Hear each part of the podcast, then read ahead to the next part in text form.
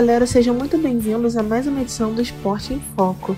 Hoje nosso tema será homofobia no esporte e o foco será a questão recente de uma publicação de caráter provocativo e homofóbico do atleta de vôlei Maurício Souza, onde ele se manifesta contra a história em quadrinhos em que o Superman será um personagem bissexual.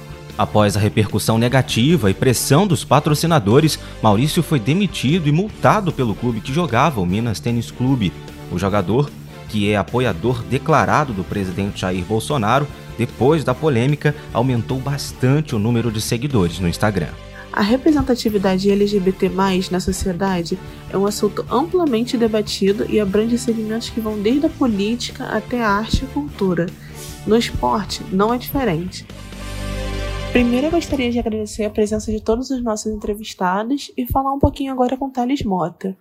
Então, Thales, os esportes sempre foram predominados por homens heterossexuais. Você já sentiu algum tipo de preconceito ou desconforto nessa área? Eu nunca sofri o preconceito direto, aquele que vem, o, cara vem e me xinga assim na minha cara, assim, me chama de viado, fala um monte de coisa. Já escutei um tipo de piadinha, tipo, olha ali, ele olha como é que ele anda, nós vamos acabar com esse time porque ele tá ali, essas coisas assim. Por quê? Desde pequeno, eu sempre joguei em times héteros. Sempre. Eu joguei futebol, já joguei vôlei, já joguei. Jogo hoje handball, que é o esporte que eu estou, que eu jogo há quase 10 anos já. E o futebol eu jogava sempre em time héteros, então eu era goleiro, então eu via muitas coisas, mas eu sempre me dei muito bem, no caso, né? Sempre me dei muito bem no gol, eu era um ótimo goleiro, tanto que ganhei troféu de melhor goleiro, essas coisas assim. Bom, Thales, um exemplo clássico de homofobia no esporte, eu acho que não só no esporte, mas de uma maneira geral, é quando os torcedores querem zoar ou diminuir algum time, chamando aquele time de time de viado, por exemplo. O que você acha desse tipo de comportamento, desse tipo de direcionamento? Eu acho extremamente errado. Hoje em dia eu acho muito ruim, porque eu jogo num time gay. É o Pampa Cats aqui do Sul. Eles são maravilhosos. Eu tô com eles há três anos. Uh, jogamos campeonatos, ganhamos, perdemos. E a gente joga campeonato hétero. A gente jogou, teve um campeonato gay aqui que nós jogamos, e em 2020 nós íamos jogar o mesmo campeonato que a sede ia ser em São Paulo. Uh, e falam, ah, o time de viado, não sei o que, blá. Quando eu jogava no time hétero, não falavam time de viado, porque a maioria era hétero, né? Todos eram héteros, eu era o único viado. E quando alguém falava uma coisa de mim, o time inteiro ia pra cima, assim, sabe? Me defender. Então eu sempre tive um, um apoio que muitas pessoas não têm. Fala pra gente um pouquinho do Pampa Cats e como vocês lutam para garantir a visibilidade LGBT no esporte. Quais são os objetivos, Thales, da Associação Pampa Cat para a comunidade LGBT? Nós não jogamos só uh, em campeonatos LGBTs, nós jogamos em campeonatos héteros. Inclusive, nós vamos jogar agora, dia 11 de dezembro, com times héteros. Nós jogamos muito bem, né? Jogamos muito bem mesmo. O Pampa Cats, ele serve para acolher pessoas, assim, sabe? Tipo, ele acolhe pessoas que não se dão muito no, no esporte hétero, assim, normalizando, assim, hétero, né? Então, eles a gente aceita trans, a gente, né, a gente tem gays de todos os, de todas as tribos, vamos dizer assim, mas, e o Pampa Cats, ele tem, tem uma postura muito firme em relação ao preconceito. Não aceitamos preconceitos, entendeu? Tipo, mesmo que haja preconceito entre próprios gays, não é permitido, não é aceitável e as medidas mais extremas é tipo expulsão do time. Bom, é fato que o esporte é um espaço de muita visibilidade. Eu queria saber, na tua opinião, qual é a importância de mostrar para as pessoas preconceituosas que uma pessoa LGBT+, tem capacidade para ser um atleta como qualquer outra pessoa e mostrar também que a sexualidade não tem absolutamente nada a ver com a capacidade da pessoa em ser um excelente atleta. Então, hoje em dia nós temos novo esporte heteronormativo, assim, grandes times, Inter, uh, os times daqui, né? Eu tô falando do Inter, Grêmio, que são daqui de Porto Alegre. Aí tem, vamos lá, tem o Flamengo. Assim, hoje em dia as pessoas tentam ser mais discretas, os gays mais discretos. Claro que alguns gays mais afeminados, como eu, sofrem um pouco mais. Mas eu também não ligo muito, assim, porque eu tenho uma assistência muito boa eu acho que para mim isso nunca, acho que isso nunca ia me prejudicar, sabe? Eu no esporte assim, eu não sofri assim um preconceito assim, eu sofro acho que mais na vida real assim. Na vida real eu digo saindo na rua, dando cara tapa, assim, porque eu ando de salto, eu trabalho em bares, eu sou assistente administrativo, inclusive, que é minha formação administração, e eu sofro mais assim, sabe, na área uh, do trabalho, assim, na, na, nessa área, não na hora de esporte, assim. Importante é mostrar que todo mundo é todo, todo mundo é igual, né? Todo mundo depois que morre vira cinza e que todas as pessoas são, são iguais, assim, independente de classe, raça, cor e orientação sexual.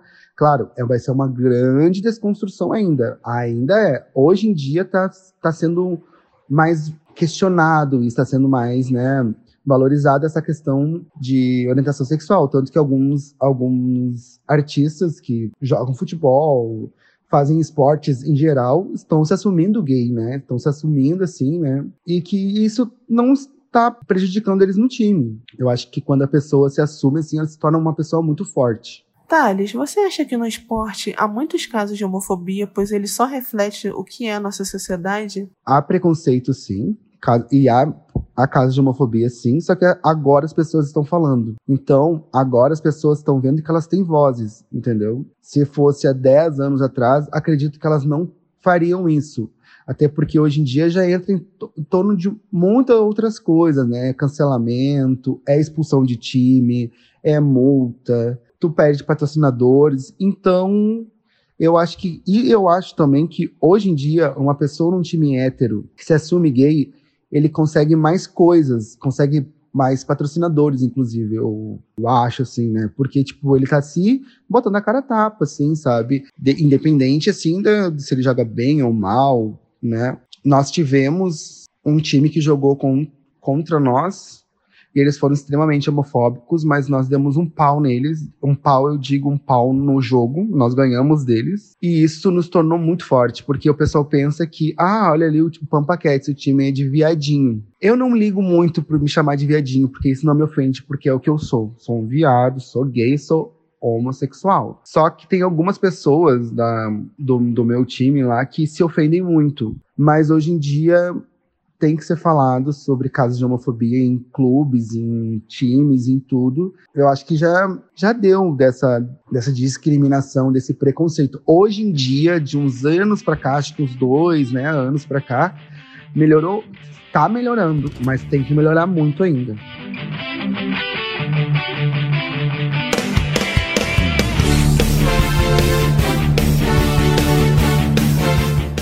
Agora nós vamos conversar também com a Gasparina, mais conhecida como Pinha. Joga futebol desde criança, gosta muito do esporte. Pinha, eu começo te perguntando o seguinte: o jogador Maurício ele foi desligado lá do Minas Tênis Clube depois de fazer aquelas declarações consideradas homofóbicas. Ele culpou o que ele chama de turma da lacração para o afastamento dele no time. Você que tem uma ligação com esporte, com futebol, é, especialmente falando desde muito cedo, você acha que o desligamento dele só aconteceu por conta dos protestos que foram feitos é, nas redes sociais e aí os anunciantes por medo de, de perder esse prestígio com o público, fizeram uma pressão para que ele fosse desligado? Todo mundo tem o direito de exercer sua liberdade de expressão, né? No entanto, quando se trata de uma pessoa pública, assim como o Maurício, com milhares de seguidores nas redes sociais, as opiniões podem incitar o ódio né, na, na internet, como aconteceu de fato, no meu ponto de vista. Foi, foi o que aconteceu. E muitas pessoas seguem ele e, e aproveitaram essa repercussão do caso, né, para praticar a homofobia e o preconceito nas redes sociais. E o Minas, né, pode ou não querer continuar com, com o jogador que que pode sujar a imagem do time com, com essas opiniões. Toda pessoa tem, tem a liberdade de se expressar, mas, mas também tem a obrigação de respeitar né, a opinião do próximo. Acho que os protestos até contribuíram para o afastamento dele, porque se acho que se não fosse esse protesto, talvez isso tivesse passado despercebido e o Menas poderia nem ter tomado essa decisão de afastar ele. Pinha, já que a gente está falando de liberdade de expressão, eu quero saber de você se você concorda que alguém seja demitido por expressar a opinião nas redes sociais. Mas eu queria saber também, para você, se existe algum limite da liberdade de expressão. Qual é o limite da liberdade de expressão? É, então, eu não concordo que uma pessoa seja demitida de um emprego ou excluída de algum grupo, expulsa de algum lugar por, por expressar suas opiniões na rede, mas desde que essa pessoa faça isso com respeito. No caso do Maurício, eu, eu acho que ele não teve respeito. Eu acho que a liberdade de expressão acaba quando fere o próximo. Para mim, essa liberdade tem um certo limite e o Maurício ultrapassou esse limite. Na minha opinião, o Minas fez certo. Pinha, agora me fala de você. Você joga futebol, eu sei que você joga futebol desde muito cedo, mas eu quero saber desde quando exatamente. Queria saber também se você já passou por algum tipo de comentário discriminatório por ser mulher e jogar futebol. A gente sabe que existe um grande preconceito. Se você também já presenciou alguma mulher sendo diminuída por gostar do esporte, algum comentário machista? Conta pra gente. Ah, parece até brincadeira, mas, mas eu brinco de futebol desde que eu me entendo por gente. Eu já ouvi comentários discriminatórios, né? Mas assim, dentro de casa, na família. Mas para mim é como se eles quisessem me ver em outras brincadeiras mais leves. Porque o futebol tem muito contato físico. E às vezes a gente pode se machucar, como já aconteceu comigo. Uma vez machuquei o joelho, mas já até adulta, nem era criança. Assim, eu nunca presenciei nada assim, discriminação de mulher no, por gostar de assistir ou de jogar futebol. Só mesmo preocupação de, de se machucarem com contatos físicos, né? As que jogam e as que vão aos estádios, as pessoas ficam com medo que se machucam em brigas que às vezes acontecem. Agora a gente vai conversar um pouco com a advogada Fernanda Pancini. Então, Fernanda, muita gente tenta disfarçar o preconceito dizendo que é opinião ou liberdade de expressão, mas na verdade está cometendo um crime.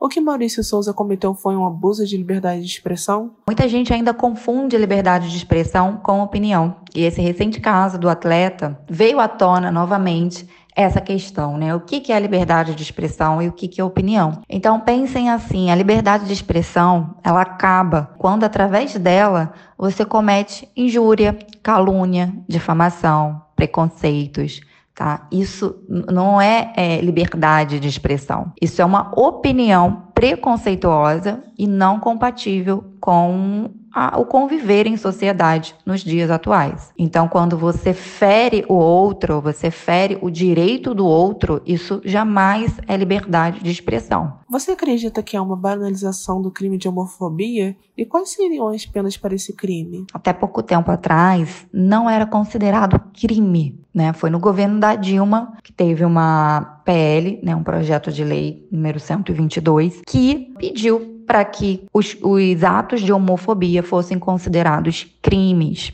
Esse projeto ele foi arquivado, tá? Ele não foi adiante. E recentemente, salvo engano, em 2019, o STF, né, decidiu enquadrar as declarações homofóbicas e transfóbicas no crime de racismo. Então, hoje, por enquadramento, é, as declarações homofóbicas, transfóbicas são consideradas crimes aqui no Brasil e podem se, se é, dar uma, uma pena aí de 3 até 5 anos de reclusão. Bolsonaro comentou o caso dizendo que tudo é homofobia hoje em dia.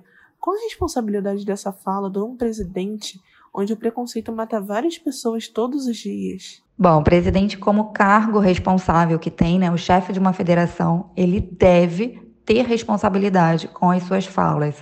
Né? Por isso que ele tem inúmeros assessores jurídicos de outras áreas para assessorá-lo no que ele pode, no que ele deve ou não falar. É, e a partir do momento que a nossa Constituição ela protege os direitos de liberdade e os direitos individuais e o presidente, como chefe do Estado, tem um discurso contrário a isso, ele pode até estar tá cometendo aí um crime de responsabilidade.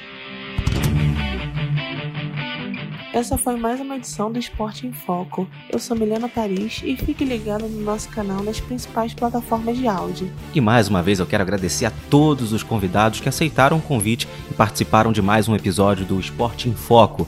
Meu nome é Pablo Carmo e eu quero agradecer a você também que está acompanhando a gente pela audiência, pela companhia. Muito obrigado por ter acompanhado esse episódio até aqui e a gente se vê num próximo episódio. Até a próxima. Tchau, tchau.